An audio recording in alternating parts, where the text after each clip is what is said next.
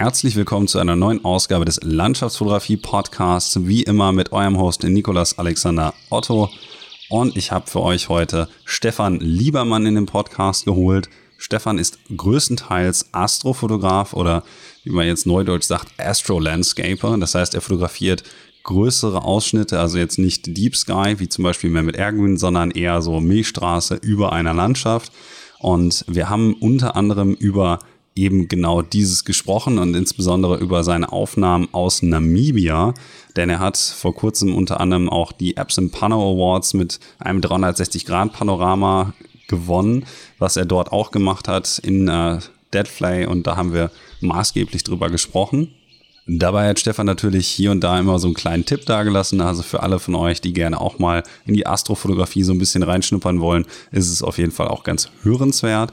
Und ähm, für alle, die noch ein wenig äh, auf Social Media stehen, haben wir ein kleines bisschen über den just äh, durch die Medien oder durch die sozialen Medien zumindest ähm, gegangenen Skandal um National Geographic und Astrofotografie gesprochen, ähm, was ich auch ganz interessant fand, denn das war eine Frage, die mich erreicht hat über die sozialen Medien selbst. Ich habe nämlich ja wie immer gefragt, äh, welche Fragen ihr so für meinen Gast habt und äh, da kam diese Frage eben auf und die habe ich natürlich dann Stefan auch mal weitergeleitet.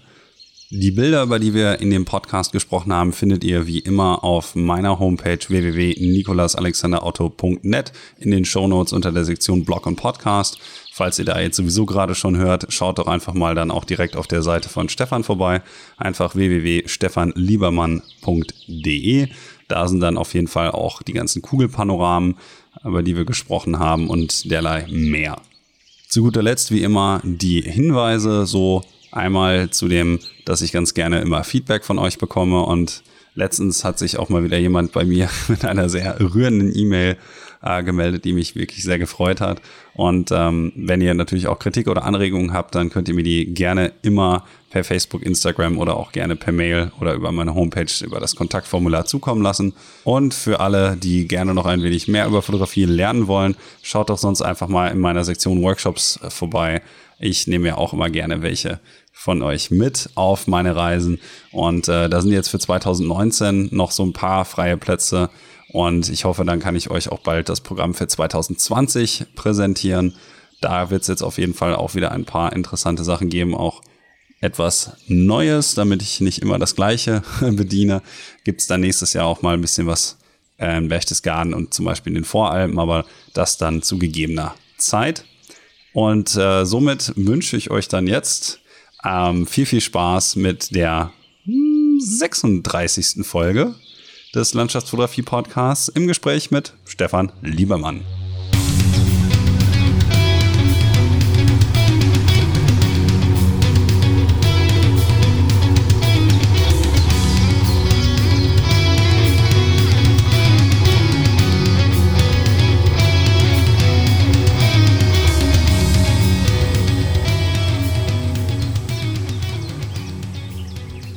So, herzlich willkommen zu einer neuen Ausgabe des Landschaftsfotografie Podcasts und ich habe heute für euch den Stefan Liebermann hier an den Start bringen können. Erstmal wunderschönen guten Abend dir und herzlichen Dank, dass du hier bist. Hallihallo, Nikolas. Ähm, mich freut es hier zu sein und ich freue mich auf einen schönen Talk mit dir. Ja, ich denke mal, das werden wir schon hinkriegen. Das erste, womit ich ja in der Regel immer so anfange, weil ich immer davon ausgehe, dass vielleicht nicht alle bereits deinen Namen und deine Werke so kennen, ähm, ist, dass du einmal kurz sagst, wie du so mit der Landschaftsfotografie angefangen hast, also so ein bisschen äh, in die Tage zurückdenkst, in denen du das erste Mal die Kamera in der Hand hattest und was du von da aus so bis heute getan hast.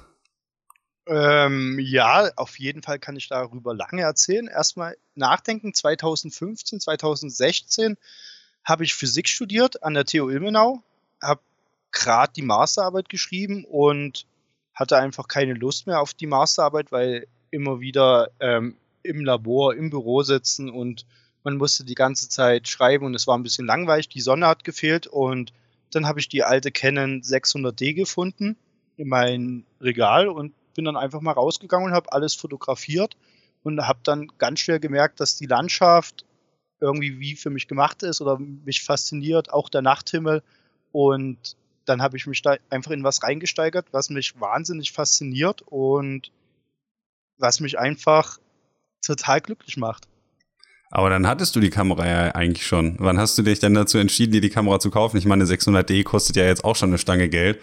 Da musst du ja irgendwann zu einem Zeitpunkt mal so inspiriert gewesen zu sein, äh, das Geld dann auch wirklich in die Hand zu nehmen, um dir die Kamera zu kaufen, auch wenn sie ja, dann vielleicht erstmal im Regal stand. Ja, ja, das stimmt. Ähm, 2013, du kennst doch solche Käufe, wenn man, wenn man gerade so ein bisschen überlegt, man will sein Leben ändern, man hat vielleicht was vor und jetzt, jetzt soll es die Fotografie sein.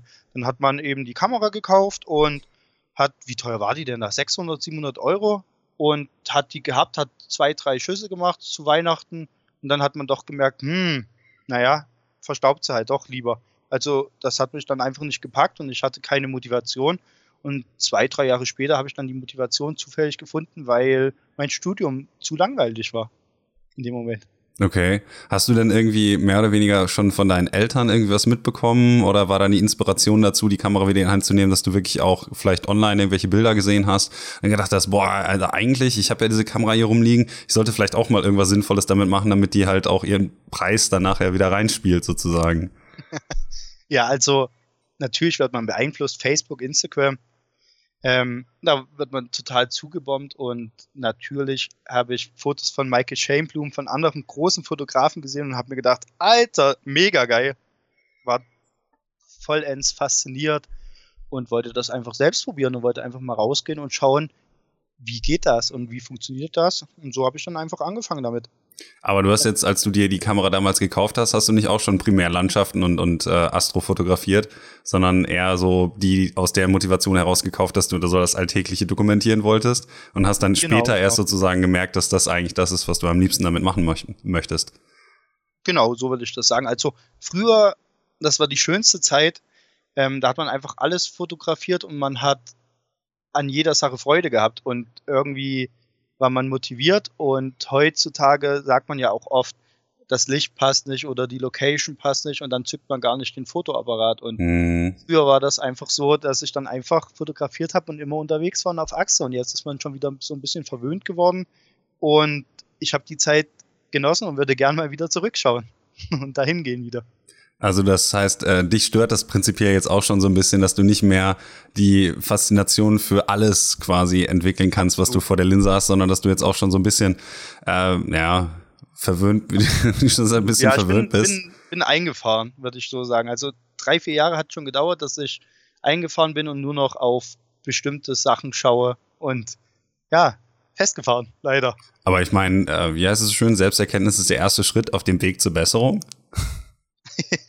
hast du total recht. Also es gibt extrem viele andere Bereiche, die mich auch interessieren, motivieren und die ich in Zukunft natürlich vorhabe zu machen. Es soll nicht alles Landschaftsfotografie sein. Aber ist es denn so, dass auch in der Landschaftsfotografie die Tatsache, dass du jetzt schon an Orten wie zum Beispiel Lofoten oder Namibia warst, ähm, dann auch andere dich halt nicht mehr so ganz inspirieren, wie wenn du jetzt in Ilmenau vor die Tür gehst und es ist so ein durchschnittlicher Tag, das inspiriert dich dann wahrscheinlich nicht so äh, wie die genau, Quiver Tree genau. Forests irgendwo in Namibia, ne? Ja, dann dann gibt es natürlich Physik und, und andere Sachen. Man kann, man kann Klavier spielen, man kann ähm, Musik machen, ja, das habe ich ja mit Klavierspielen schon gesagt. Man kann ja normal wandern, man kann ein bisschen für die Uni was machen, ein bisschen forschen und das kann man dann bei schlechten Tagen machen oder in, in Ilmenau. Irgendwie ist ja der Reiz, die Abwechslung im Leben zu haben. Also wenn man eine Sache die ganze Zeit macht, dann, dann ist das doch auch wieder nach ein paar Wochen langweilig. Und dann macht man wieder ein bisschen was anderes und auf einmal hat man wieder, ah, voll Lust, habe ich vergessen, wieder zu, ähm, zu machen und dann mache ich das wieder. Und das ist doch irgendwie das Tolle im Leben, dass man immer wieder einen Change hat. Ähm, also ich mag dir da auf jeden Fall beipflichten. Allerdings ist es bei mir so, dass ich mich, glaube ich, mit Landschaftsfotografie wirklich 24-7 auseinandersetzen kann. Das Einzige, was ich nicht könnte, ist wahrscheinlich die ganze Zeit an einem und demselben Ort fotografieren. Ähm, das wäre vielleicht ein bisschen schwierig. Und ich meine, ich wohne im Ruhrgebiet. Das ist ja nochmal nicht so schön wie Ilmenau. Wenn du jetzt sagst, das ist irgendwo in Mitteldeutschland, dann ist das wahrscheinlich schon mal äh, interessanter als äh, auf jeden Fall das, was der Westen oder der Nordwesten vielmehr hier zu bieten hat. Ja, ähm, aber fällt mir gerade mal so ein, wenn ich so in deiner Galerie, die man übrigens auf stefanliebermann.de findet, herumschaue, da gibt's auch eigentlich nicht so viele Bilder, die jetzt wirklich aus Deutschland sind, ne? Hat das einen bestimmten Hintergrund? Ähm, ja, ich hatte in Deutschland auf jeden Fall die 600D, wenn man da in die Nachtfotografie geht. Ähm, dann sieht man doch sehr Rauschen und ähm, das war dann nicht ganz so toll und habe mir dann irgendwann eine neue Kamera gekauft die ich auch zusammen mit vielen Leuten gekauft habe, weil ich gar nicht so finanziell das hatte und wir haben alles zusammen gekauft, haben das zusammen gemacht und ähm, da kamen die Fotos dann auf und dann war ich auch direkt unterwegs. Also am liebsten würde ich auch immer unterwegs sein und nie zu Hause sein, weil zu Hause ist es relativ langweilig und da fehlt mir aber leider das Geld dafür. so ein bisschen. Also finanzieller Aspekt ist sehr wichtig und deshalb muss ich mir auch immer noch mal was anderes suchen. Ja, aber ich meine, ich wüsste ja jetzt nicht, welche Landschaftsmerkmale bei euch so in der Gegend sind, aber ich sehe jetzt so Hintersee zum Beispiel, ist so eine Sache, die du bei dir noch mit im Portfolio hast. Das ist ja natürlich auch vielleicht dann schon eine kleinere Strecke. Bei den Nachtaufnahmen war ja, glaube ich, nur, ich überlege gerade, jetzt muss ich mal eben nachschauen. Da war eine Aufnahme, ähm, ja gut, Maria Gern, ne, Berchtesgaden auch, aber da war eine Aufnahme, bei der, die konnte ich auch nicht so ganz identifizieren. Ähm, okay, okay. Und zwar, genau, das war Kickelhahn. Ah, Kickelhahn ist unser Hausberg hier. Der ah. ist super, super schön. Da hast du, da kannst du oben hochwandern, also eine halbe Stunde, eine Stunde brauchst du von Ilmenau, kannst oben ein schönes Bier trinken, top, äh, kommt auch so ein bisschen hier Kickehallied, Thüringer Waldlied. Goethe hat da auch viel geschrieben, also Goethe ist da mal hochgewandert, hat da viele Geschichten, Gedichte geschrieben und du kannst wirklich da genießen und du siehst auch ganz gut die Milchstraße. Hast ja, wenig Lichtverschmutzung und top. Ja, deswegen äh, hast du das wahrscheinlich dann auch fotografiert, ne? Ja, genau. Aber so andere Sachen, so warst du mal zum Beispiel, es gibt ja in Deutschland sogar auch, glaube ich, zwei so Dark Sky Parks. Ja, Bist ja. Bist du da mal gewesen? Zum Beispiel, ich glaube, Haveland ist einer. Ich war zufälligerweise sogar, nennt man das voriges Wochenende da. Ja, also dann habe ich das richtig Sonntag. im Hinterkopf, deswegen habe ich mich gefragt. da, da, war ich in Brandenburg und, und bin auf jeden Fall begeistert von, von dem Nachthimmel, was man da sehen kann, aber es ist schon ganz schwer, irgendeinen interessanten Vordergrund zu finden, weil es ist eben flach und man hat nur Bäume, aber es gibt sehr, sehr schöne Bäume. Also die alten Eichen, die man da findet, super Motiv. Also man, man schaut oder man geht im Endeffekt durch das Havelland, bewundert die Sterne, die Milchstraße und sucht dann einfach immer die schönsten Bäume raus. Das heißt, man geht von Baum zu Baum man, das finde ich halt auch lustig. Nicht wie in den Alpen vielleicht, man geht von Berg zu Berg und versucht den schönsten Berg in den Vordergrund zu bringen. So sind es halt Bäume und tolle Abwechslung. Also super, super, super Gebiet. Kann ich jedem empfehlen, der einfach mal Lust hat, einen sehr schönen Sternhimmel zu sehen. Ist das denn wirklich dann auch vergleichbar? Also ich meine, man kann sich ja kaum vorstellen, dass der Nachthimmel in Deutschland irgendwie auch nur annähernd so aussieht wie jetzt zum Beispiel in Namibia aufgrund der Tatsache, dass natürlich die Luftfeuchtigkeit jetzt bei uns wesentlich höher ist als in der Wüste und es ja dann doch noch etwas mehr Luftverschmutzung gibt, auch in Gebieten, wo jetzt die Siedlungsdichte nicht so hoch ist. Wie würdest du das einschätzen als jemand, der es jetzt kürzlich beides gesehen hat? Ja, okay, ähm, Namibia ist total unfassbar.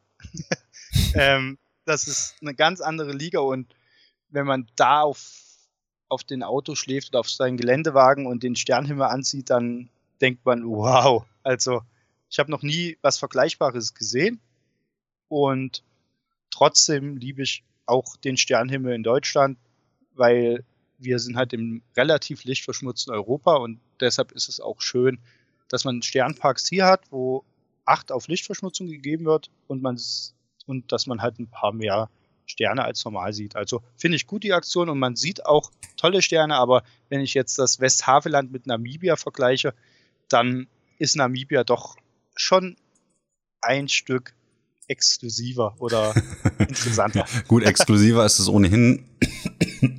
genau. Sorry, ich bin ein bisschen erkältet. So ein bisschen Kratzerhals, aber ähm, soll euch hoffentlich nicht stören. Ich wollte eigentlich sagen, dass natürlich Namibia deswegen schon etwas exklusiver ist, weil es natürlich teurer ist, da hinzukommen. Aber wenn du jetzt jemandem sagen würdest, so ja, in Deutschland Sterne fotografieren, würdest du auf jeden Fall sagen, dass sich der Weg einmal ins Havelland auf jeden Fall ähm, lohnt. Na klar, na klar. Top Wirklich. Aber es gibt auch viele andere schöne Orte, wie die Rhön. Ich glaube, da ist sogar der zweite Sternpark, ähm, Naturpark oder Sternpark Rhön, top. Mit der Wasserkuppe muss man unbedingt mal hinschauen. Man kann auch hier in den schönen Thüringer Wald kommen, wo ich wohne. Ähm, könnt ihr vorbeikommen. Wir können zusammen ein Bier trinken, können eine Nachtwanderung machen, zusammen Milchstraße fotografieren. Super schön, aber man kann auch natürlich in Richtung Süden fahren. Garmisch-Badenkirchen, man kann ähm, dort einfach zum Geroldsee fahren und da sieht man natürlich die Milchstraße auch phänomenal. Ja, ich hatte da leider noch nie Glück mit dem Himmel. Okay, warum? Ähm, weil immer Freunde da waren. Aber ich war auch noch nie äh, spezifisch im Sommer irgendwie unterwegs, um dort Milchstraße zu fotografieren oder so, muss ich jetzt zugeben. Ich habe das eigentlich eher so im Winter fotografiert oder im Herbst, aber naja, ich meine, äh, bleibt nicht aus, dass man halt mal schlechtes Wetter hat. Ne? Das ist ja sowieso so eine Sache bei der Astrofotografie. Da muss man natürlich auch einiges dann äh, noch an Glück eigentlich haben, damit man nachher die Aufnahme dann auch so bekommt, wie man sie denn haben wollen würde. Aber jetzt frage ich mal, weil ich habe das noch nicht gesehen, aber eine Aufnahme dem, aus dem äh, Haveland hast du jetzt noch nicht hochgeladen, oder? Ähm, das waren ähm, eigentlich eher so Freundschaftsaufnahmen, so würde ich das sagen. Also sind keine Fotos, ich lade nicht alle Fotos auf Instagram oder auf Facebook oder veröffentliche die auf meiner Homepage, sondern mache dann einfach was für Freunde, die sagen, ach, meine, meine Mutti, meine Mama oder mein Vater, der hat eine neue ähm, oder ein neues Apartment und irgendwas und ähm, will ganz gerne einfach ein, ein Bild von dir aus dieser Region haben. Und dann werde ich eingeladen und zufälligerweise haben die das Ferienhaus eben in Brandenburg am, im Westhaveland und dann haben wir zusammen, sind wir bis früh um sechs durch die Nacht ge gestapft. Also nochmal riesen Respekt an die Mutti, die dann so lange durchgehalten hat. Und dann haben wir einfach ihr Wunschmotiv mit der Kamera live gesucht und fotografiert. Stark. Das war eher so der Grund. Also top, total schön. Und Aber das, glaub, das ist auch ein gutes Geschäftsmodell, glaube ich. Aber war wirklich alles freundschaftlich. Ich habe lecker ein Bredel gegessen, also ein Fleischsteak. Das nennt man, mm. glaube ich, auf Ostdeutsch nur Bredel. Und ähm, habe Frühstück bekommen, hat, hat einen schönen Wohnwagen, wo ich ähm, schlafen konnte. Und das war's auch. Also habe mich gefreut, einfach die Möglichkeit zu haben und dorthin zu kommen. Also Zweifelsohne. das war mein, genau, das war's eigentlich. Dann habe ich auf jeden Fall in dem Zusammenhang noch die Frage natürlich, ähm, wenn man jetzt im Westhaveland zum Beispiel unterwegs ist und da eben Sterne fotografiert, ob das ähm, von der Herangehensweise, wie du schon sagtest, kompositorisch natürlich ein bisschen was anderes ist, aber wie du dich eigentlich generell, wenn du ja viel nachts fotografierst, so ähm, darauf vorbereitest. Also wenn du jetzt zum Beispiel dann rausgehst und sagst, okay, ich nehme jetzt XY an Equipment mit, ähm, was würde dann sich davon unterscheiden, wenn du jetzt tagsüber unterwegs bist und nachts unterwegs bist? Weil das natürlich wahrscheinlich nochmal eine andere ähm, Herangehensweise dann ist, wie man dann die Motive sucht und wie viel Zeit man mitbringen muss und wie gesagt Equipment und sowas. Wie machst du das? Ähm, zuallererst ist die Planung auf jeden Fall total anders. Man, man muss auf ganz viele Faktoren achten. Hast du ja schon mal äh, ein bisschen oder bist ein bisschen drauf eingegangen. Ähm, der Himmel muss klar sein. Neumond muss am besten herrschen, weil wenn Mond draußen ist, dann sieht man wirklich keine äh, Milchstraße oder kein Milchstraßenzentrum. Das heißt, man hat viele Faktoren. Die Lichtverschmutzung muss passen. Da muss ich natürlich auch mal drauf eingehen, dass wir Menschen auch äh, maßgeblich natürlich die Lichtverschmutzung beeinflussen und auch mit Schadstoffen, die wir in die Luft ähm, pusten, ähm, die Lichtverschmutzung erhöhen, weil jedes Teilchen, was in unserer Atmosphäre ist, wieder Licht reflektiert. Und je mehr, je mehr Auto wir fahren oder Individualverkehr betreiben, desto schlimmer wird die Situation in Europa. Und wir haben keinen wirklich top oder tollen Nachthimmel vergleichbar mit Namibia mehr in ganz Mitteleuropa. Und deshalb muss man darauf achten und man sollte vielleicht weniger Auto fahren. man sollte weniger das Licht anhaben und ein bisschen auf die Natur und auf die Umwelt achten, um Nachtfotografie zu betreiben. ja gut, aber ich meine, äh, das, das äh, gebietet ja eigentlich sozusagen schon ein bisschen so der Respekt, dass man versucht, seinen, seinen Fußabdruck ein bisschen zu verkleinern. Aber wenn ich jetzt mit dem Auto natürlich dann auch irgendwo ins Westhaveland fahre, ähm, ja, okay, hm, das. Da beißt sich die Katze dann so ein bisschen in den Schwanz. Oder der Hund beißt sich in den Schwanz? Ich weiß ja, es nicht. Ja, okay, das, man, man, kann, man kann auf jeden Fall da viel diskutieren. Ich meine, wenn man auch viel mit dem Flugzeug unterwegs ist, dann ist da vielleicht auch alles hinfällig. Aber ähm, kommen wir zur, zur Erstellung von Aufnahmen. Mhm. Wie ist das anders? Ähm, man kann auf jeden Fall viel weniger Aufnahmen in der Nacht machen, weil man eine längere Belichtungszeit natürlich braucht. Das heißt, die Aufnahmen müssen viel besser geplant sein. Ähm, ich benutze meistens den Live View von Sony. Ich weiß nicht, ob manche Workshop-Teilnehmer haben mir gesagt, dass, dass es jetzt die aktuellen Kameras von Canon und auch von Nikon auch diesen Live-View haben, die, ähm, wo man, wo man einen Live-View mit über 3200er ISO beispielsweise sieht und dann die Milchstraße schon im Live-View sieht und den Vordergrund. Aber kenne ich mich gar nicht so aus. Ich sage nur, wie das die Sony A7S kann, mhm. die Kamera, die ich benutze. Und dort sieht man im Live-View eben schon, schon die ganze Situation, ähm, kann ähm, schön den Vordergrund ausgestalten, kann vielleicht was extra anleuchten. Man kann schauen, wo die Milchstraße eben ähm, sich am Himmel befindet und kann dann zum Beispiel den Baum oder zum Beispiel die Düne ähm, in den Vordergrund tun, so wie das am besten passt. Natürlich achte ich dann auf ein paar ähm, Regeln, wie irgendwelche Winkelhalbierende, wo ich dann Sachen drauflege oder die goldene Spirale und sowas. Das benutze ich ganz gerne. Äh, Habe ich mich schon öfters auseinandergesetzt und plan das und drücke dann auf den Auslöser und freue mich extrem oder bin extrem erwartungsvoll, was dann rauskommt. Also das ist das Allerschönste in der Nachtfotografie. Man wartet meistens immer eine halbe Minute, auch mal ein bisschen länger. Kommt drauf an, wie lange man belichten will. Und man weiß absolut nicht, was die Kamera sieht und was die, wie das Bild am Ende aussieht. Das ist irgendwie die tolle Vorfreude, weil man das mit dem menschlichen Auge eben nicht so sehen kann. Und das hat mich gepackt und deshalb mache ich das und freue mich darüber. Ja, man hört ja auf jeden so Fall auch so ein bisschen schon in der Stimme, ähm, dass dir das natürlich ans Herz geht, wenn du darüber redest. Ähm, okay, ja, ja. Ja, doch, das finde ich, finde ich, hört man doch, dass das freut mich natürlich, dass du dich dafür so begeistern kannst. Ähm, wie, wie ist es denn zum Beispiel, weil ich habe ja so gesehen, viele, viele deiner Bilder sind ähm, nicht nur Nachtaufnahmen, sondern eben auch Panoramen. Ähm, dann ist es ja so, dass das zum Beispiel die Prävisualisierung ein bisschen schwierig erscheint, weil das ja etwas ist, was man dann zum Beispiel selbst mit einem 14 Millimeter oder so an einem Vollformat nicht mehr in ein Bild kriegt. Wie komponierst du dann eigentlich so Aufnahmen, wenn du A, in der Dunkelheit dich bewegst und B, ja nachher dann nicht mal weißt, welchen Bildausschnitt du im Ganzen später auf dem Bild dann haben wirst mit dem Panorama? Ähm, ja, das ist eine gute Frage, aber da kommt auch wieder der Live-View im Spiel.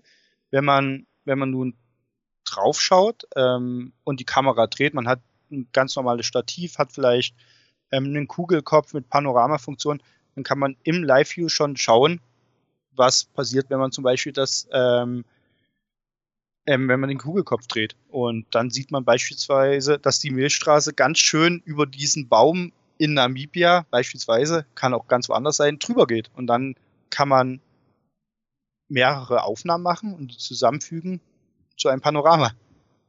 Okay, also das heißt, du machst das auch prinzipiell eher direkt vor Ort, als dass du dir vorab schon überlegst, okay, hier oder da würde ich ein Bild machen, sondern du guckst dir halt an, ähm, bewegst dich dann in der Landschaft und kannst dann ähnlich wie man das am Tag machen würde, einfach mit Hilfe des Live-Views so ganz gut komponieren.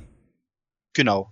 Das, das ist das Wichtigste und ähm, ich mag die Planung von Fotos nicht so extrem. Man hat als Nachtfotografie generell schon viel zu planen, ähm, als Nachtfotograf, Entschuldigung, mhm. hat man generell schon viel zu planen und ich liebe das Improvisieren. Das heißt, wenn man vor Ort ist, vielleicht zum Beispiel die Kamera mal, man sieht ja nicht so viel, die Kamera auslösen lässt, halbe Minute vielleicht in die eine Richtung, dann in die andere, dann schaut man sich die Aufnahmen genauer an und sieht auf einmal irgendein interessantes gestalterisches Mittel, zum Beispiel den Baum oder die Risse oder die vertrocknete Landschaft oder irgendwas und denkt sich, okay, das passt und das mache ich jetzt. Man, ähm, das liebe ich einfach, mit der Landschaft während der Nacht zu spielen und mich darauf einfach einzulassen, was, was gerade zur Verfügung ist. Also auch mit dem Licht zu spielen, was gerade da ist. Also ich habe auch absolut keinen Bock, zum Beispiel in der äh, blauen Stunde schon an den Spot zu stehen und den Vordergrund abzulichten und dann dort stehen zu bleiben und um dann die Milchstraße abzulichten. Das halte ich für,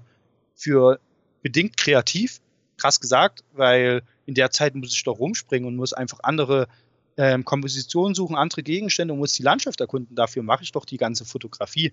Einfach nur, um zu sehen, was um mich drumherum passiert und zu wissen, wie ich das aufnehmen kann und nicht an einen Ort bleibe, um dann 200 Milliarden Aufnahmen zu machen. Deshalb bin ich auch ein Freund von schnellen Fotos, auch in der Nachtfotografie und stacke zum Beispiel auch keine Fotos, um weniger Rauschen zu bekommen und mache einfach so wenig Aufnahmen wie möglich, damit ich so viele neue Kompositionen entdecken kann, wie ich möchte oder wie ich will. Aber da kommt dir natürlich dann auch entgegen, dass du eine Alpha 7S hast, weil ich muss sagen, ähm, selbst mit einer D850, die ja nun mal auch schon einen ziemlich guten Sensor eigentlich hat, aber natürlich dementsprechend wesentlich mehr Auflösung. Also das heißt natürlich, dass dann weniger Informationen für jeden Pixel vorhanden sind, rein an Lichtwerten, ja. aber mit der Alpha 7S hast du natürlich den Vorteil, dass du dir das leisten kannst, auch mal mit ISO 12800 zu fotografieren.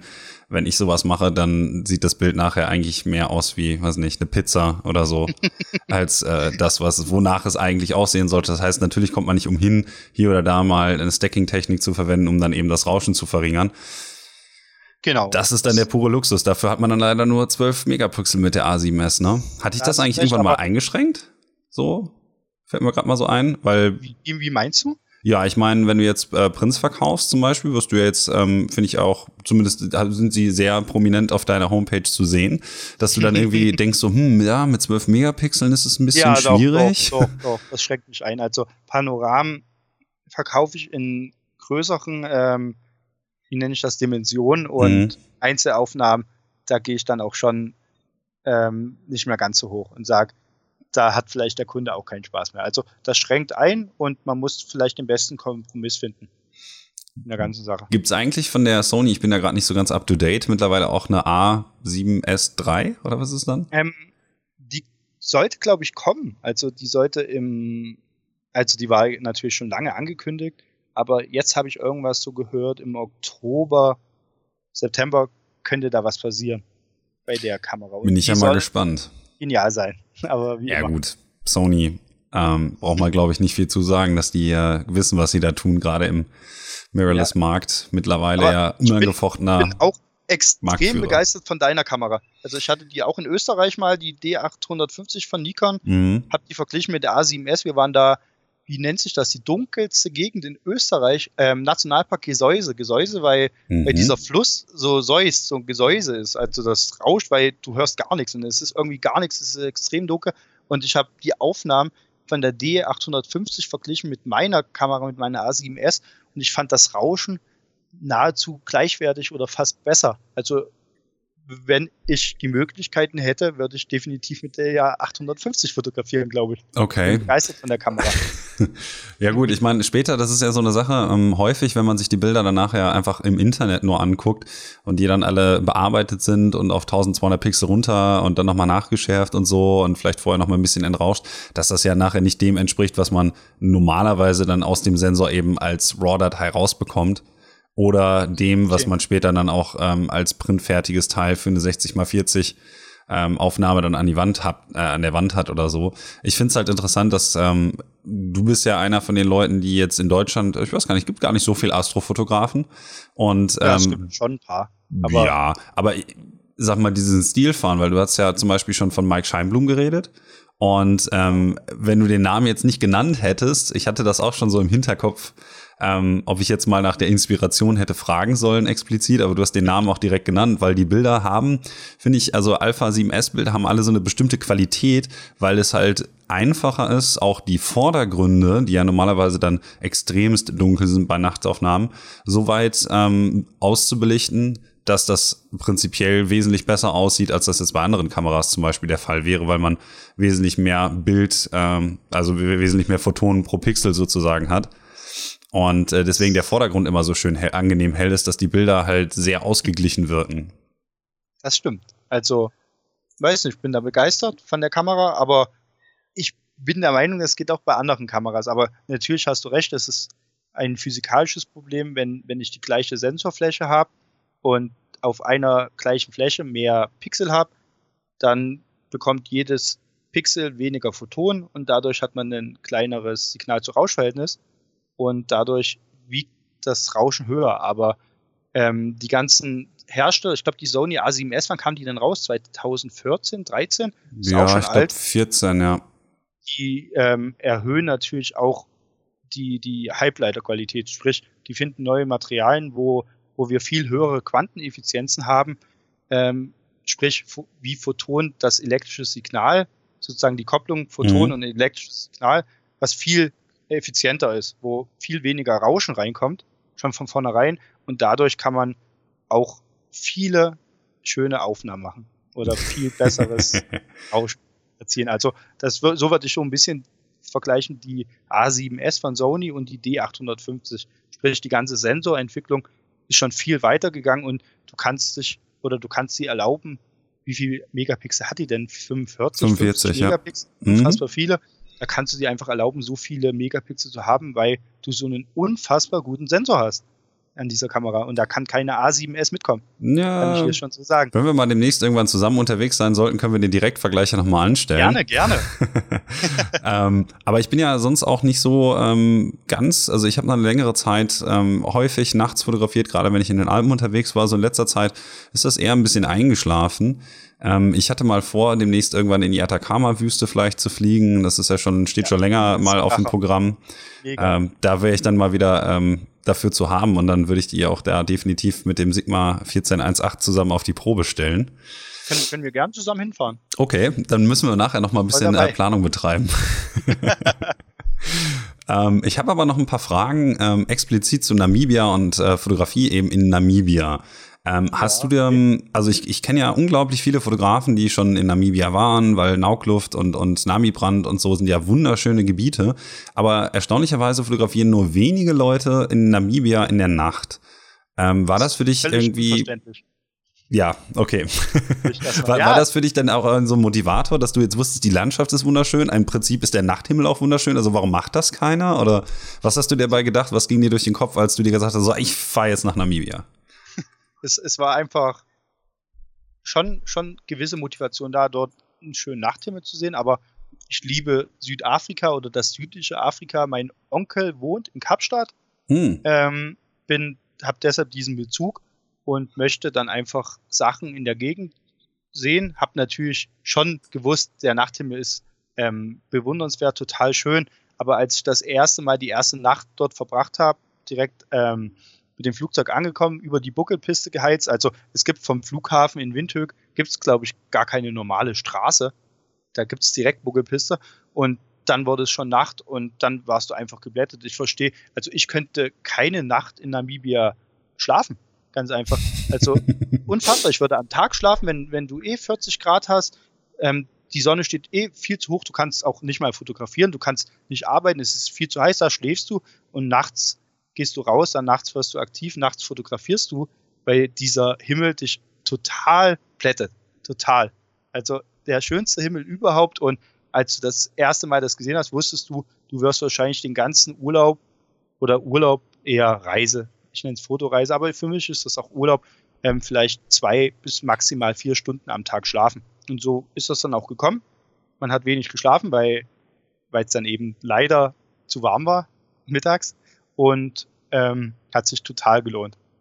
Also du hast dann versucht, deinen Tag-Nacht-Rhythmus quasi einfach umzudrehen, aber es hat aufgrund der brennenden Hitze nicht geklappt.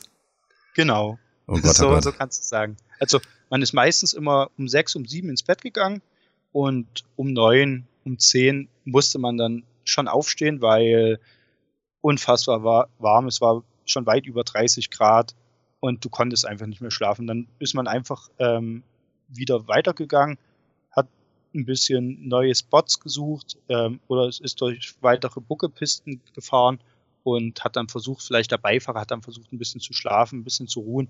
Und dann sind wir irgendwo wieder angekommen, wo es spannend war. Und dann haben wir da wieder die Nacht unter dem Sternhimmel verbracht. Haben meistens auch auf dem Autodach geschlafen oder im Auto. Haben jetzt nicht wirklich ähm, Lodgers verwendet. Das ist sowieso interessant in Namibia. Es gibt diesen Extremvergleich. Man kann überall schlafen. Das ist erstmal Fakt. Und an jeden Sachen gibt es den oder bei jeder Sache gibt es den Unterschied. Man kann 10 Euro bezahlen für den Campingplatz und genau daneben ist diese Monster Mega Ultra Luxus Lodge, Lodge nennt man das. Da kann man, da bezahlt man 200 und, oder bis zu 300 Euro am Tag und man kann eben so wählen, wie man möchte. Und wir haben halt immer im Auto geschlafen, weil das das Coolste war und weil man immer direkt vor Ort war und erleben konnte. Ja, gut, also ich bin ja auch ein großer Proband äh, für, für solche Sachen. Äh, ich schlafe immer im Auto. ich habe schon so viel Autos geschlafen, in so viel Leihwagen. Das darf niemand den, den Leihwürmen stecken. Ich glaube nämlich, teilweise stehen da in den, in den AGBs äh, schon drin, dass man das eigentlich gar nicht darf. Hint, hint, hint. Aber das ist natürlich ähm, auch so, so ein Reisemodus, der sich natürlich sehr gut dafür eignet, wesentlich intensiver das Ganze zu erfahren, äh, erfahren, weil man ja gar nicht erst rausgezogen wird, immer dadurch, dass man zurück in die Zivilisation in Anführungsstrichen muss, sondern quasi die volle Breitseite hat, weil man halt aus den naturspektakulären Naturszenerien gar nicht mehr raus muss. Von daher kann ich dich da sehr, sehr gut verstehen. Ähm, genau, genau. Wenn du jetzt aber dort zum Beispiel ähm, beim Tree Forest oder so schläfst, Ähm, oder wie, wie schläfst du, ne? fotografierst. Das ist auch extrem feierlich dann, beim hm? Köcherbauwald. Da hat man so ganz große, wie nennt man das, so Dachse oder so Bisons, die da rumlaufen und die kommen immer nur ganz kurz raus und es stinkt dann echt bestialisch, weil die da dort komplett ähm, hinpullern und hinkacken und die sind nur zehn Minuten immer draußen, machen das alles. Deshalb hast du auch so weiße Strukturen unten an den Felsen, weil die da einfach alle hinmachen. Und es stinkt richtig hart und dann verziehen die sich wieder und drei Stunden, vier Stunden nichts und dann kommen die wieder alle raus. Das ist extrem interessant. Das fand ich wirklich cool zu beobachten und eigentlich müsste man diese Tiere mal genauer beobachten.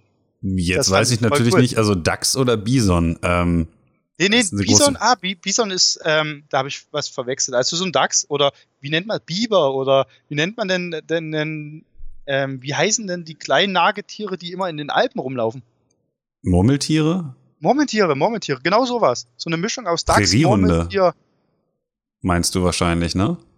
Nee, nee, die heißen, die heißen schon irgendwas mit Dachs. Also okay. schon was ganz Lustiges. Die gibt es nur in der Nähe und die sind richtig feierlich und ihr müsst die unbedingt sehen, wie die da direkt die ganze Landschaft zum Stinken bringen. Und du bist mittendrin. Jetzt bin ich ja mal gespannt. Also wenn jetzt irgendjemand von den Zuhörern weiß, wovon Stefan redet, dann, dann schickt uns mal irgendwie nachher, äh, wenn ihr das gehört habt, bei Instagram, Facebook oder per Mail äh, mal eine Info.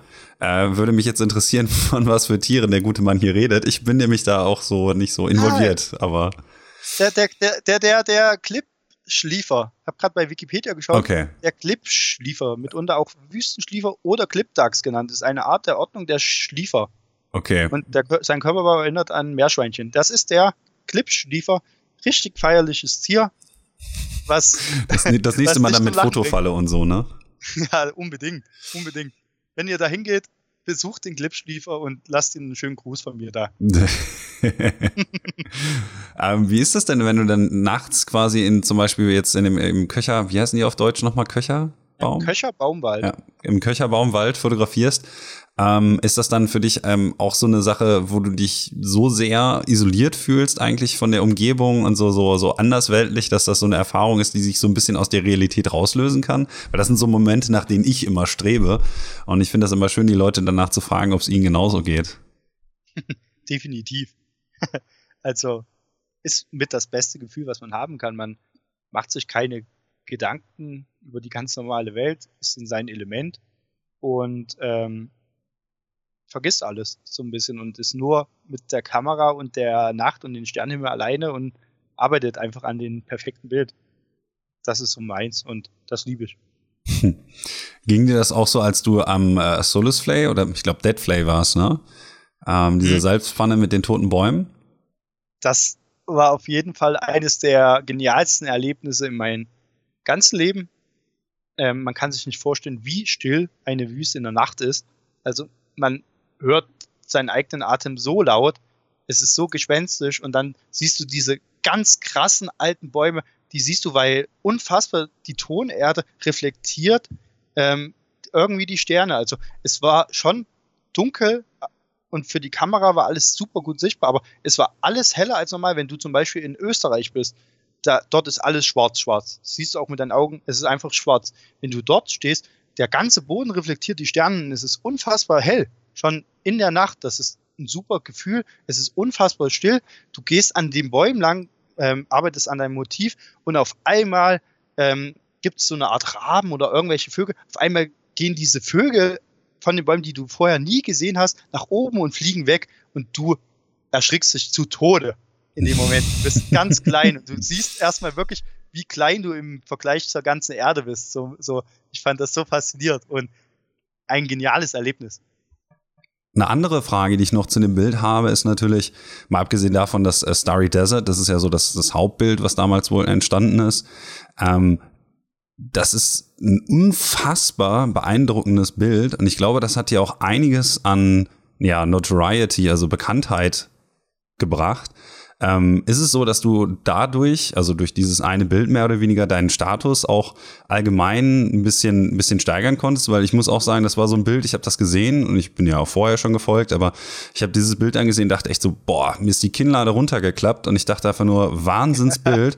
Und äh, du Dankeschön. hast damit ja, glaube ich, auch ähm, ganz schön, ganz schön abgeräumt und so. Ähm, ist das so, dass du dieses Bild dann besonders magst, weil es dir so vielleicht auch ein bisschen dich einfach weitergebracht hat? Ich weiß nicht, was, welche Türen dir das Bild alle so geöffnet hat und so. Okay, also erstmal danke für dein Kompliment. ähm, natürlich hat mich das Bild weitergebracht und man war wahrscheinlich gerade zur richtigen Zeit am richtigen Ort. Deshalb hat man diese Aufnahme gemacht. Ähm, ich freue mich über die Aufnahme, ich finde die schön, aber persönlich habe ich schon andere Lieblingsbilder. Das sind nicht Bilder, die ich unbedingt veröffentlicht habe, die ähm, vielleicht noch andere Emotionen zeigen. Also ich verbinde jedes Bild mit irgendeiner Emotion, die ich habe und auch in der Nachbearbeitung. Deshalb liebe ich die Nachbearbeitung auch sehr. Versuche ich mich wieder daran zu erinnern. Man schaut durch RAW-Dateien und kommt, es kommt wieder diese Emotion und dieses Gefühl auf. Das heißt, wenn, vielleicht kennst du das auch, man schaut ähm, durch den RAW-Dateien-Ordner, sieht diese Bilder, man ist mittendrin, man steht vor dem Computer, am Ende man steht, wirklich, man hat Gänsehaut, man hat Tränen in den Augen, wenn man wieder komplett diese Emotionen aufgesaugt hat. Und die Emotionen kann man dann wieder in, der, in die Nachbearbeitung, in das Bild packen. Und da habe ich in jedem Bild oder zu jedem Bild eine Geschichte. Und das ist auch bei dem Bild so und ich mag das, aber ich habe auch andere Bilder oder vorwiegend andere Bilder, die mir fast besser gefallen, die auf Instagram oder auf Facebook vielleicht nicht die größte Beachtung finden. Also ich kann dir auf jeden Fall beipflichten, wenn du jetzt sagst, dass du natürlich immer eine Hintergrundgeschichte hast, die in das Bild mit einfließt.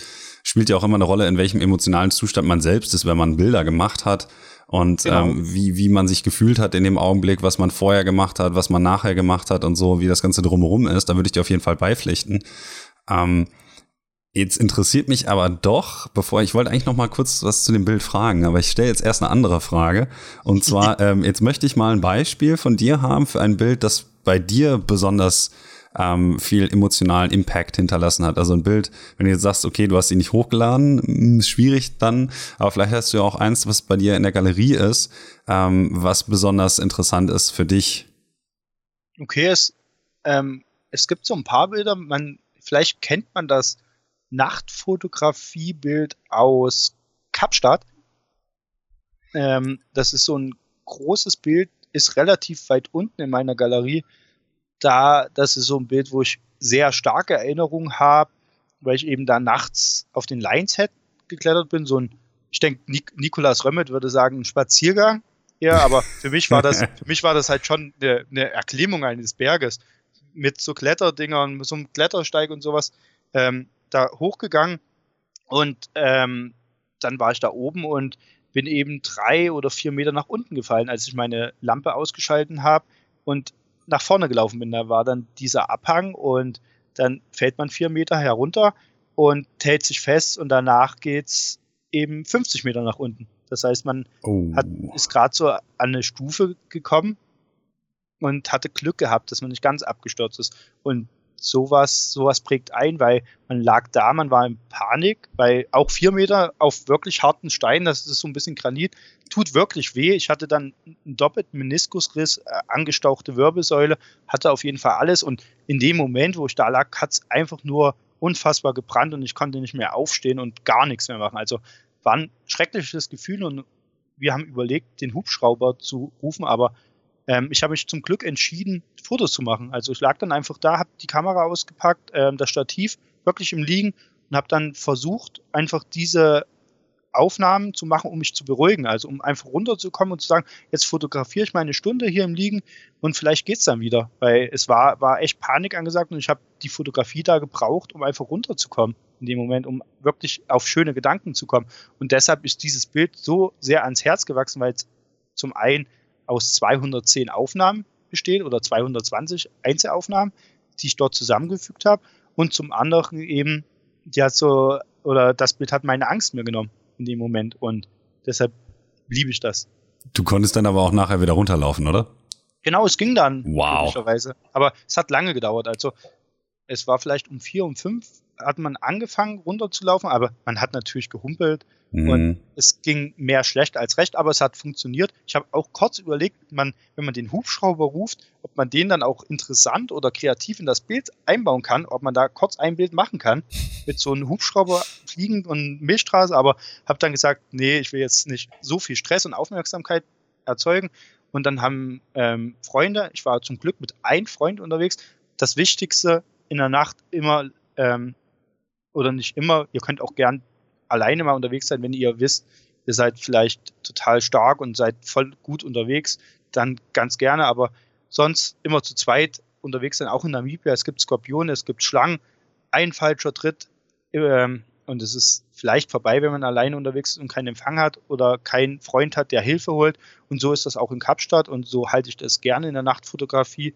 Wir sind dann zusammen mit drei Leuten, die haben mich dann wirklich runtergetragen, weil du Klettersteige hast und weil, weil du halt auf einen Fuß nicht ähm, auftreten konntest, mhm. haben wir das dann geschafft, in die Heimat oder nach unten zu kommen, wo man da gewohnt hat. Sieht man auch da unten Kapstadt, da ist so links diese Main City und rechts Cape, ähm, Cape Town, ähm, Camps Bay. Und da mussten wir halt noch hinlaufen, haben es geschafft und am nächsten Tag ging auch der Flieger ähm, ins Krankenhaus gegangen. Fliegen ist dann halt auch uncool, weil mhm. sitzt einfach nur unfassbar weh. Und Krankenhaus und dann haben die das halt gecheckt, was kaputt war. Und dann ging es ein bald wieder besser. Aber deshalb verbinde ich diese vielen Erinnerungen. Ich denke mal, du hast auch so ein Bild, wo dir vielleicht ähnliches passiert ist oder wo alles sehr knapp war und wo, wo dir Fotografie geholfen hat in dem Moment. ja, ich habe hab so zwei Bilder, die so in die Kategorie fallen würden. Ähm, die habe ich aber auch ja. beide nie hochgeladen. Ist das ähnlich. Ist also einmal bin ich auch eine Klippe runtergefallen in Portugal und das andere Mal, oh, ah, ja. Das habe ich in dem letzten Podcast erzählt. Okay. Äh, da haben wir im, äh, im Gewitter im Hochgebirge haben wir gezeltet und äh, das war auch nicht so besonders toll. Und danach haben wir halt auch fotografiert. Und das war halt so cool, dass wir dieses Gewitter, dass die Blitze halt irgendwie 200, 300 Meter neben uns eingeschlagen sind und nicht in unser Zelt. Du warst ähm, in dem Moment in dein Zelt und hast dann einfach so ein bisschen zusammengekauert. Ja, ja, und dann haben wir immer auf Lightning Maps geguckt, wo die Blitze um uns herum einschlagen. Ähm, okay, ach, das gibt's oder wie? Das ja, klar, lightning, lightningmaps.org. Cool. Die, da wird dann trianguliert aus verschiedenen ähm, Luftdruckveränderungen oder so, wann wo ein Blitz eingeschlagen hat und das ist ja. extremst präzise. Das, das kenne ich gar nicht und interessiert ja. mich mal voll. Muss, musst du mal äh, anschauen, gerade wenn so Gewitterfronten aufziehen oder so, dann sieht man immer, wo die einzelnen Blitzeinschläge sind. Also jeder einzelne Blitzeinschlag wird da registriert. Okay. Das ist auch wieder so eine Sache, die ich von Bastian gelernt habe. habe ich auch wieder was gelernt. Das ist doch das Beste, wenn man selbst was lernt.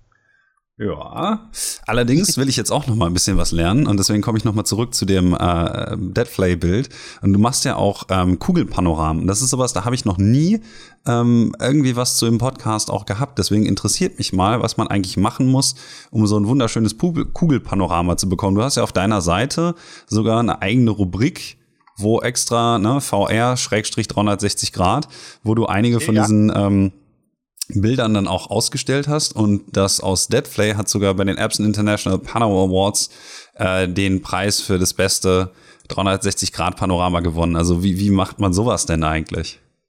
Ähm, genau, erstmal hast du mich ja einmal gefragt, ob ich mir immer überlege, was ich fotografiere und was ich mache. Wenn man gar keine Ahnung hat, kann man zum Beispiel sowas machen und dann kann man eben diesen Ausschnitt, den man interessant findet, im Nachhinein wieder wählen und croppen und dort genau das wählen, was man braucht. Ähm, das ist so ein, so ein Vorteil, warum man das macht, aber man kann es natürlich auch bewusst machen. Ähm, man fängt vielleicht oben an am Horizont und dreht sich dann 360 Grad um die eigene Achse, geht dann wieder eine Etage nach unten, dreht sich wieder 360 Grad, geht wieder eine Etage nach unten, dreht sich um 360 Grad, macht das die ganze Zeit und diese Einzelaufnahmen kann man dann zum Beispiel mit ähm, Panorama-Stitching-Programm zusammenstitchen. Ähm, Lightroom ist da begrenzt gut. Also ich liebe Lightroom. Immer top, immer schön, weil ich benutze immer das Einfachste. Und wenn das Einfachste funktioniert, ist alles schön und das funktioniert sehr oft, aber bei Kugelpanoramen eben nicht. Da kann man dann PT GUI benutzen. Das ist so mein Favorite-Programm dafür. Ähm, du kannst Feature Points, was sind Feature Points? Ähm, wo ähm, Punkte, wo sich zwei oder wo zwei Aufnahmen das gleiche zeigen, kannst du manuell wählen. Du kannst maskieren, du kannst demaskieren. Alles, also alles super gut. Kannst das wirklich manuell zusammenstitchen und du kannst dir gewiss sein, wenn du jetzt Fotos machst, 360 Grad von sagen, mit PT-GUI wirst du dieses Panorama immer ähm, gestitcht bekommen oder zusammengesetzt, sagen wir das auf Deutsch. Ähm, das ist das Schöne und du hast es dann und kannst das dann auf die Kugel projizieren, wie auf meiner Website sichtbar und fühlt sich dann halt so mittendrin, als ähm, ständest du da drin. Also ich persönlich finde ja auch die Funktion, dass man halt, wenn man rechts draufklickt, dann ins Vollbild wechseln kann, um sich das anzuschauen, ganz schön. ähm, also ich finde das auch das wirklich, wirklich unglaublich beeindruckend. Also ich würde da auch gerne mal nachts sein und das mir so angucken können. Ähm, aber eine Sache dazu, ähm, die mich ein bisschen gewundert hat, das ist jetzt vielleicht eine bisschen nerdige Frage irgendwie oder ein bisschen sehr spezifisch, aber du hast ähm, bei den EXIF, die da drüber stehen, angegeben, dass einige Aufnahmen 15 und andere 30 Sekunden lang sind und dann 3200 bis 6400er ISO. Ähm, Gab es einen bestimmten Grund, warum du die ähm, Parameter zwischendurch noch gewechselt hast? Ach so, ähm, natürlich hat man, hat man die Rotation der Sterne, die muss man beobachten und gerade wenn man 360 Grad rundherum geht, dann gehen die Sterne ja mit. Das ist so ein kleines Problem. Man muss ja das dann irgendwie zusammengesetzt ähm, haben als Kugel und wenn sich was bewegt und unten der Vordergrund statisch bleibt, hat man ein kleines Problem. Deshalb wählt man für Sterne beispielsweise oder versucht Sterne relativ kurz zu belichten. Das heißt, man, man wählt einen höheren ISO-Wert und auch eine kürzere Belichtungszeit, damit man einfach die Sternbewegung nicht ganz so sieht und dass man einfach rumbringen kann, auch immer zum Beispiel mit den Sternen drehen, das ist auch ein guter Tipp. Und dann hat man die Sterne sozusagen abbelichtet, man fängt oben an, man sieht den Horizont und weiß dann, okay, jetzt habe ich Sterne abgelichtet und jetzt kann man die nächste Etage, kann man den Horizont einfügen, sprich mit PT-GUI, mit demaskieren, Feature Points gesetzt etc. kann man sich das selbst zusammenbasteln. Und bei dem Vordergrund hat man ja sowieso viel mehr Zeit. Das heißt, man kann weniger ISO belichten äh, mit weniger ISO und man kann natürlich die Belichtungszeit länger wählen, weil man jetzt nur den Vordergrund nimmt. Und dann habe ich wahrscheinlich, was habe ich da genommen? 3200 und 30 Sekunden. Man kann auch, wenn man ganz viel Bock hat und Langeweile und immer da stehen bleiben will, kann man auch ISO 100 nehmen und dann eben hochrechnen, wie lange man braucht für ein Foto. Kann man auch machen. Dann ja. muss man natürlich Dunkelbilder erzeugen, weil man ähm, wahrscheinlich ähm, Hotpixel hat in großen Mengen, mhm. weil der Sensor warm wird. Aber würde auch gehen. Das heißt, man muss vielleicht so ein bisschen denken, man muss so separativ denken, dass dieser Himmel dynamisch ist, ein dynamisches Objekt und der Vordergrund oft statisch ist. Also das ist jetzt bei dem Kugelpanorama eben auch der Grund gewesen, dass du sozusagen die Bilder äh, vorne wesentlich länger, also was heißt wesentlich, aber länger belichtet hast. Genau, richtig. ja, okay. Dann, dann macht es Sinn. Also nochmal kurz als Nachtrag für, für die nicht ganz so technikinvolvierten. Ähm, die Methode, dass man sozusagen einen, einen Himmel kurz belichtet bei einer höheren ISO, weil der sich eben bewegt und dann den Vordergrund, naja, vielleicht ISO 100 nehme ich jetzt persönlich nicht, das ist so lange, so viel Geduld habe ich dann nicht. Aber genau. mit einer niedrigeren ISO länger belichtet, ähm, die beiden Bilder dann miteinander kombiniert, das ist so eine, so eine ganz, eigentlich eine ganz übliche Technik. Ähm, aber das machst du dann mit der A7S wahrscheinlich nicht, weil du auch zu faul bist, oder? Ähm, bei Einzelaufnahmen oder bei Panoramen? Nee, nicht. nee, bei Einzelaufnahmen. Ah, genau, aber bei 360-Grad-Fotos eben, weil, weil viel auf dem Spiel steht. Wenn du irgendwo bist, wo, wo man vielleicht nicht mehr wieder im Leben ist, dann muss man diese Aufnahme perfekt haben und deshalb geht man auf Nummer Safe und nimmt den Himmel ein bisschen kürzer auf. Das ist einfach ist so dir auf jeden Fall Ist dir auf jeden Fall sehr gut gelungen, muss ich ja sagen. Dankeschön. Ähm, aber nochmal kurz eine Frage zu PTGUI oder PTGUI oder wie auch immer. Das funktioniert wie, dann im Grunde. Ja, äh, funktioniert so ähnlich wie Autopano Giga dann wahrscheinlich, ne? Genau. Ah, okay, weil das Programm ist mir sogar geläufig. Ähm, ich persönlich, bevor jetzt irgendjemand der Zuhörer denkt, oh, ich brauche jetzt auch unbedingt so ein Panoramaprogramm, ähm, die meisten simplen Panoramen lassen sich sehr, sehr gut mit Lightroom zusammenbauen. Perfekt, perfekt. Also auch ein Bild von mir, Starry Desert, nennt sich das. Das ist auch so ein ähnliches Bild wie, wie ähm, das relativ bekannte Bild mit dem Baum und der Milchstraße darüber, aber auch mit so ein paar Bäumen. Das habe ich auch nur mit Lightroom gesteckt. Also Lightroom ist mächtig, Lightroom ist cool und Lightroom kann 95% eurer Bilder stacken. Hm. Dann habe ich noch eine, eine, eine Frage, die ähm, auch äh, wieder eine von den, von den Fragen, die gestellt wurden von meinen Instagram-Followern. Übrigens vielen Dank, dass sich äh, auch diesmal wieder so viele gemeldet haben und ein paar Fragen mit zu dem Podcast beigesteuert haben. Und zwar hast du ähm, kürzlich, glaube ich, ich weiß nicht, ob du das auch warst, aber es gab kürzlich einen, einen Post, der mir in meinem Feed aufgefallen ist. Ähm, da ging es um ein National Geographic-Bild, ähm, auch ah, mit einer Milchstraße. Und ähm, da wurde ich jetzt gefragt, ähm, da scheint es wohl einen, einen ganzen Skandal drum gegeben zu haben, dass da jemand irgendwie fünf Milchstraßen in ein Bild gebaut hat und dass der Staff auch von, von äh, National Geographic überhaupt nicht gemerkt hat oder so. Und dann wollte jemand wissen, ähm, was denn genau eigentlich deine Meinung zu solchen Sachen ist.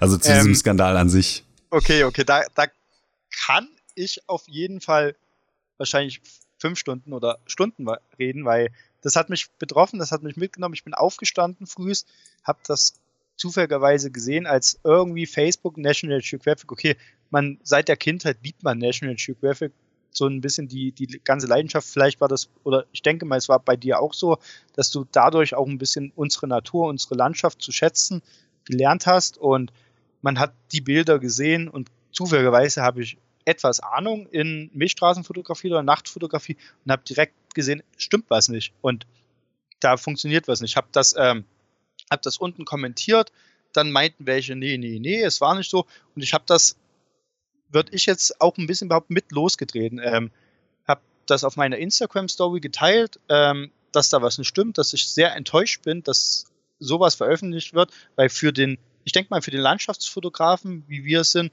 ist das so ein bisschen der heilige Gral, auch für National Geographic, Naturaufnahmen zu veröffentlichen, Landschaftsaufnahmen zu veröffentlichen. Und dann kommt so, ich sag's mal so, wirklich so ein Mist da rein. Da siehst du eine Aufnahme mit einem Panorama, man strengt sich an, wir strengen uns an, dass man gerade so das Panorama der Milchstraße oder die komplette Milchstraße, die man sieht, auf in diesen Regenbogen, in diese Bogenform kommt. Und dieser Mensch, der das ähm, dort veröffentlicht, ähm, stempelt die, das Milchstraßenzentrum auf jeden ähm, oder stempelt viele verschiedene Milchstraßenzentren, wo wir eigentlich nur eins haben, als Bogen zusammen. Das heißt, der Mensch hat nie einen Bogen aufgenommen. Das heißt, keine Ahnung, ob er jemals einen Sternhimmel aufgenommen hat, weiß ich nicht, woher diese Dinger kommen. Und dann siehst du ein Bild, wo man sechs, sieben, acht, zehn galaktische Zentren hat, die zusammengemogelt sind und dann besitzt der Fotograf die Dreistigkeit, diese Aufnahmen National Geographic als ähm, real oder naturnormal, so, so ein bisschen naturgemäß zu verkaufen. Das ist ja auch extrem dreist. Ich meine, da gehen Beträge natürlich hin und her. So, so ist das eben. Und du musst, du musst doch zu deiner Kunst oder zu deiner Sache stehen. Und wenn du so Photoshop benutzt, dass das extrem manipuliert ist, dann ist das zum einen ähm, gegen die Richtlinien von National Geographic auch Shame on, on den kompletten Editorial oder Editorial-Team von National Geographic, die das nie gesehen haben. Ich meine, das sieht jeder, der ein bisschen sich mit Sternenhimmel auskennt. Und auch Shame on dieser Fotografin oder Fotografin, ich weiß nicht, was es nun genau war, ähm, wie man das einfach so dreist ähm, manipulieren kann und so ähm, aus Vorsatz tun kann. Und im Endeffekt tritt diese Person uns als Nachtfotografen dort komplett ins Gesicht, fand ich. Und ich war extrem betroffen. Hab das mit Albert Trost, das ist ein, ein Kumpel von mir oder ein Kollege, fotografiert auch, ist sehr bekannt oder macht sehr schöne Fotos, ein niederländischer Fotograf.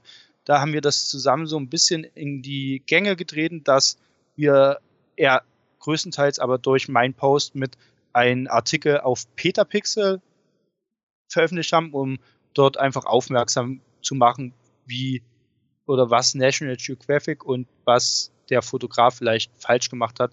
Einfach, dass mehr Leute das wissen und dass eben das nicht unsere Natur ist, was man dort sieht. Und das ist ja eigentlich das, der, der Maßstab oder das Prinzip von National Geographic, dass die nur Bilder zeigen, die unsere Natur widerspiegeln. Und das ist in keinster Fall oder in keinsten Fall der Fall, wenn man zehn Milchstraßenzentren sieht.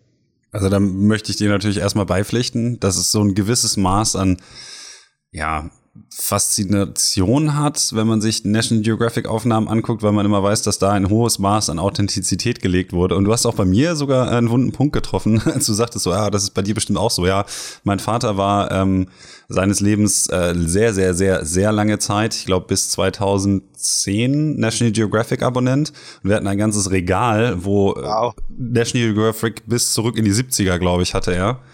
Ähm, wenn ich mich recht entsinne. Ich weiß es jetzt nicht mehr ganz genau, aber der hatte ein ganzes gelbes Regal, wo nur gelbe National Geographics drin waren. Und dann hat man immer, ich, zu, zugegebenermaßen konnte ich damals noch kein Englisch so als Kind, aber man hat sich immer die Bilder angeguckt. Also das hat für mich auch noch so ein bisschen. Nee, das hat, ähm, hat dich schon geprägt, denke ich mir dann auch. Mich auf jeden Fall. Ähm, ich weiß nur nicht, ähm, man muss natürlich jetzt gerade in unserer Welt, ähm, die jetzt gerade so mit Photoshop-Sachen überschwemmt wird, vielleicht dem Editorial-Staff auch so ein bisschen, ähm, naja, was heißt den Rücken stärken, aber ein wenig Nachsicht walten lassen, ähm, weil da wahrscheinlich vielleicht auch jemand sitzt, der da nicht so viel Ahnung von hat, vielleicht wie unser eins.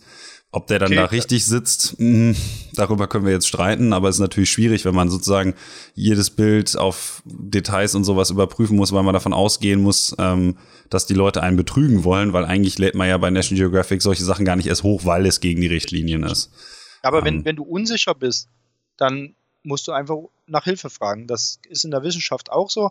Man hat viele Publikationen und da muss auch einer sagen, entspricht der Publikation oder entspricht die Publikation der Wahrheit oder nicht. Und das entscheiden auch viele Menschen und dort sind oft die Entscheidungen richtig, aber da gibt es halt auch schwarze Schafe.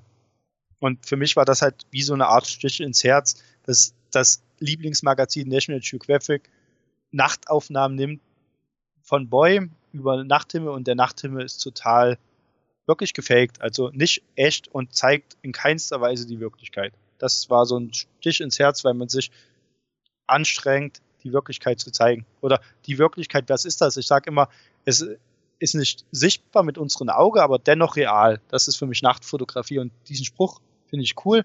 Das heißt, es ist die Wirklichkeit, man sieht die Farben, theoretisch, die Kamera nimmt die Farben auf, man sieht diese Sterne, aber man sieht diese Sterne eben nicht so mit, mit dem bloßen Auge.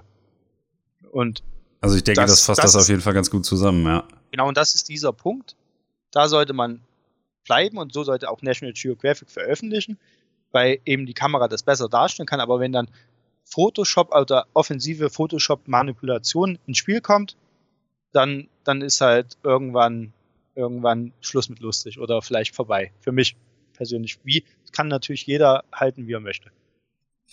Jetzt ist es aber natürlich so, dass man auch ein gewisses Maß an Informationen und so bekommen muss, damit man in der Lage ist, den Nachthimmel dermaßen äh, opulent einzufangen, wie du das zum Beispiel machst. Und du hast ja auch äh, die Möglichkeit, ähm, das an Wissen an andere Leute weiterzugeben. Und deswegen baue ich jetzt mal am Schluss noch eine kleine Werbepause ein. Ähm, du hast nämlich auf deiner Homepage auch noch so einen kleinen Reiter, der da heißt ähm, Fotokurse und da bietest du momentan auch einen Fotokurs, äh, ein Seminar zur Landschafts- und Astrofotografie an in Ilmenau. Für alle, also die jetzt ähm, die Bilder vielleicht sich mal in den Shownotes angeschaut haben oder jetzt auch einfach mal auf der Homepage von Stefan sind, äh, da könnt ihr ja mal auch noch bei dem Seminar vorbeischauen. Das ist am 20.07. in Ilmenau. Und äh, ich denke mal, da wirst du den Leuten ja dann auch beibringen, wie die selber in äh, Deadflay zum Beispiel ein solches Panorama anfertigen könnten oder halt an diversen anderen Orten. Gehe ich da richtig in der Annahme? ähm, da sagst du genau das Richtige. Ähm, ich bin jetzt langsam oder ich fühle mich langsam bereit. Ich fotografiere eben erst seit 2015 und das ist so ein Prozess. Ich fühle mich langsam bereit, Wissen gekonnt weiterzugeben und fange an mit Seminaren. Habe jetzt schon meine ersten Seminare gehalten, habe sehr gutes Feedback bekommen erzähle natürlich viel zu viel oder sehr oft viel und alle waren begeistert und mir macht das sehr viel Spaß, Wissen weiterzugeben. Ähm, meine Eltern sind beide Lehrer und wahrscheinlich wurde mir das so ein bisschen in die Gene gelegt. Ähm, ich mache das gerne, würde mich freuen, wenn ihr da seid und ich biete ähm, in nächster Zukunft auch ähm, Fotoworkshops, Fotoreisen beispielsweise nach ähm, Namibia an oder nach anderen oder zu anderen schönen Orten, wo man mit mir beispielsweise auch Nachtfotografie machen kann und mit mir quatschen kann, mit mir ein Bier trinken kann und am Lagerfeuer abchillen kann, gell? Davon ist das jetzt aber leider noch nicht so viel zu sehen. Ne? Da musst du dann mal langsam äh, dann auch ein bisschen was auf die Homepage draufpacken, damit die Leute dann nicht alle so denken, so, oh ja, jetzt, ich will da jetzt aber hin und wo ist das, das count, denn? Das kommt, also, das kommt. Das okay, kommt. okay, okay. Also ich bin direkt in Planung und wenn mal ein paar Bilder oder wenn ich viel zu langsam Bilder poste, für Instagram-Ansprüche, es gibt ja immer diese Sache, dass man immer, mm. immer ähm, am besten jeden Tag 50 Bilder teilen muss, weil es so wichtig ist. Ähm, wenn das nicht bei mir mal der Fall sein sollte, dann arbeite ich an anderen Sachen. Das ist auf jeden Fall gut zu wissen. Dann bin ich ja mal gespannt, was da noch dabei rauskommt. Kannst mich ja gerne auf dem Laufenden halten. Sehr, sehr gerne. Ich habe jetzt noch als letztes ähm, die obligatorische Frage danach, welchen Gast du denn hier ganz gerne mal im Podcast auch hören würdest und dich freuen würdest, da mal ein wenig mehr über die betreffende Person zu erfahren. Ähm, ist das dann so, dass ich nur eine Person jetzt nennen darf oder kann ich dann einfach so ein bisschen. Wenn dir mehr als eine Person einfällt, kannst du auch gerne mehr als eine Person nennen. also natürlich Nik Nikolas ähm, Römmelt, der war aber schon bei dir. Ähm. Wirklich Inspirationsquelle Nummer eins und Hut ab, was dieser Mann zaubert, was dieser Mensch betreibt und da kann sich einfach jeder vielleicht von uns eine Scheibe abschneiden. Mega Mensch, mega Typ. Ähm, würde ich wieder immer jedes Mal hören. Ähm, als nächstes würde ich Robin vorschlagen, Robin Cave Fotografie, Robin Köhler. Ähm, das ist jemand, der drei Jahre auf Weltreise war, unterwegs war in Australien, in ähm, Südamerika, in Südostasien und ähm, früher ein älterer oder ein Schulkollege von mir war und mich ein bisschen inspiriert hat. Ey, ich sitze in Ilmenau so ungefähr, ich studiere Physik, ich sehe gar nichts von der Welt, ich sitze in meinem dunklen ähm, Büro und mit seinen Fotos hat er mich inspiriert, oder zum größten Teil inspiriert, komm, ich gehe raus und ich gehe reisen und schaue mir die Welt an. Das heißt, er war ein wichtiger Faktor oder ein wichtiger Punkt für mich, selbst mit der ganzen Sache anzufangen. Deshalb wäre das cool, wenn ihr ein bisschen wissen wollt, wie Reisen funktioniert, wie man wirklich mal sehr lange unterwegs ist. Fragt oder ladet den Robin ein. Er erzählt euch eine Menge schönes Zeug, ein interessantes Zeug. Und als letztes würde ich natürlich Chantal Lichtberg einladen und einfach nur, weil, weil sie so ein lieber Mensch ist und mir instantan, als ich das erste Mal getroffen habe, sofort ähm, ans Herz gewachsen ist. Und okay. tolle Fotos macht. Die hatte ich aber auch schon im Podcast.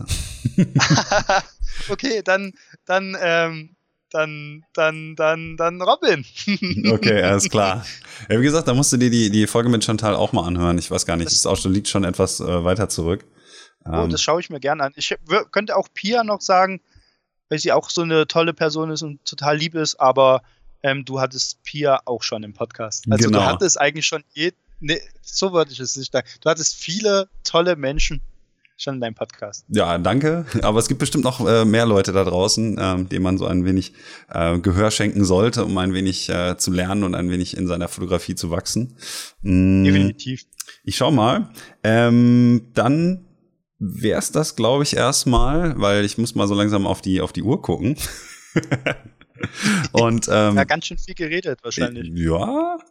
Und äh, dementsprechend äh, danke ich dir erstmal für, dein, für deinen Redeanteil und ähm, hoffe mal, dass wir uns dann auch in näherer Zukunft nochmal äh, so unterhalten. Und ich wünsche dir gerne. bis dahin dann erstmal äh, ja, einen schönen Abend und vielen herzlichen Dank dir. Ähm, danke für die tolle Moderation, danke für die tollen Fragen. Und danke für den schönen Abend und danke fürs Zuhören.